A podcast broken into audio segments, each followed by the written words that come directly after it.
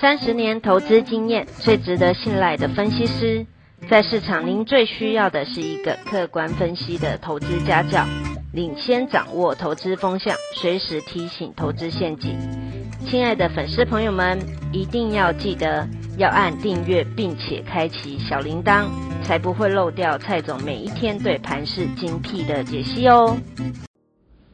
各位粉丝朋友，大家好，我是蔡明，现在是礼拜二盘后的分析。今天台股呢下挫了一百三十二点，那看起来短线呢是持续的整理，建议我们的粉丝多看少做，这个地方做好资金控管，等待进一步的变化明朗化之后，再来做下一个阶段的规划。那今天主要是两个利空，第一个当然就是中国各地方大规模的限电，这个我在礼拜的专题已经有充分的分析。但是最新的消息呢，中国的官方，尤其来自于中央，可能觉得地方这样大规模的限电乱了套，这个会影响到中国的经济，所以现在最新的消息出来，可能在十一长假之后呢，有一些和缓的措施。所以今天大陆的上证指数反弹了零点五趴，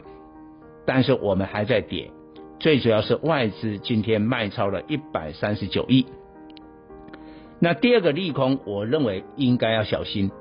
这个会为台股投下变数。也就是说，美国联总会最快会年底来收缩 QE，减少购债。那往往这时候呢，美国的公债收益率就会急速的上升，像十年期的公债收益率，现在我正在解盘的时候，已经突破了关键的价位一点五趴，因为美国大部分的科技公司花的股息呢，花的很少，所以呢，绝大多数它的股息殖利率没有一点五趴，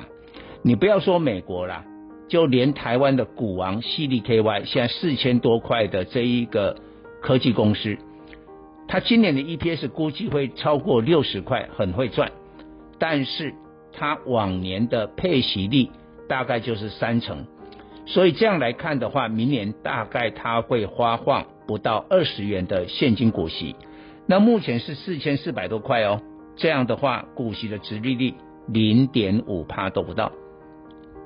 所以这个会有影响，当然，矽力快今天还没有跌，但是呢，还有一个变数，就是说，因为两党的恶斗，共和党没有在参议院没有通过呢调高美国债务上限的法案，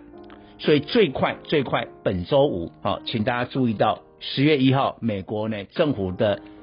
财会年度的第一天，有可能政府就要关门。那政府关门还会造成什么样的影响？就是他该付的债券利息付不出来，就有点像恒大啊这样的一个债务的违约。那恒大是一个民间的地产公司，但美国是一个政府诶，他发行的债券没有办法还利息，那这是天大的事情啊！这样的话就会重演重演二零一一年的一个情况。当时呢是债务违约，也是两党恶斗哦，结果啊公债的收益率呢像冲天炮一路的大涨，所以呢会不会历史重演？不知道，就是因为不知道，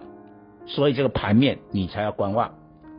那今天电子股的话几乎没有什么亮点，只有一个太阳能，太阳能有一些表现，这是因为油价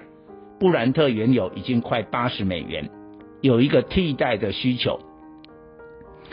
那传产的部分呢，塑化最强，啊，因为刚才讲的油价的飙升，但是你也不能过度的最高，我会建议大家守株待兔，可以注意一下钢铁，为什么？因为这个礼拜是没有意外的话，美国众议院会通过一点二兆美元的基础建设，所以昨天的美国钢铁股都全面的大涨，那因为这个法案参议院已经通过了。众议院再通过，这个就非常的合理，所以呢，钢铁有可能是伏兵。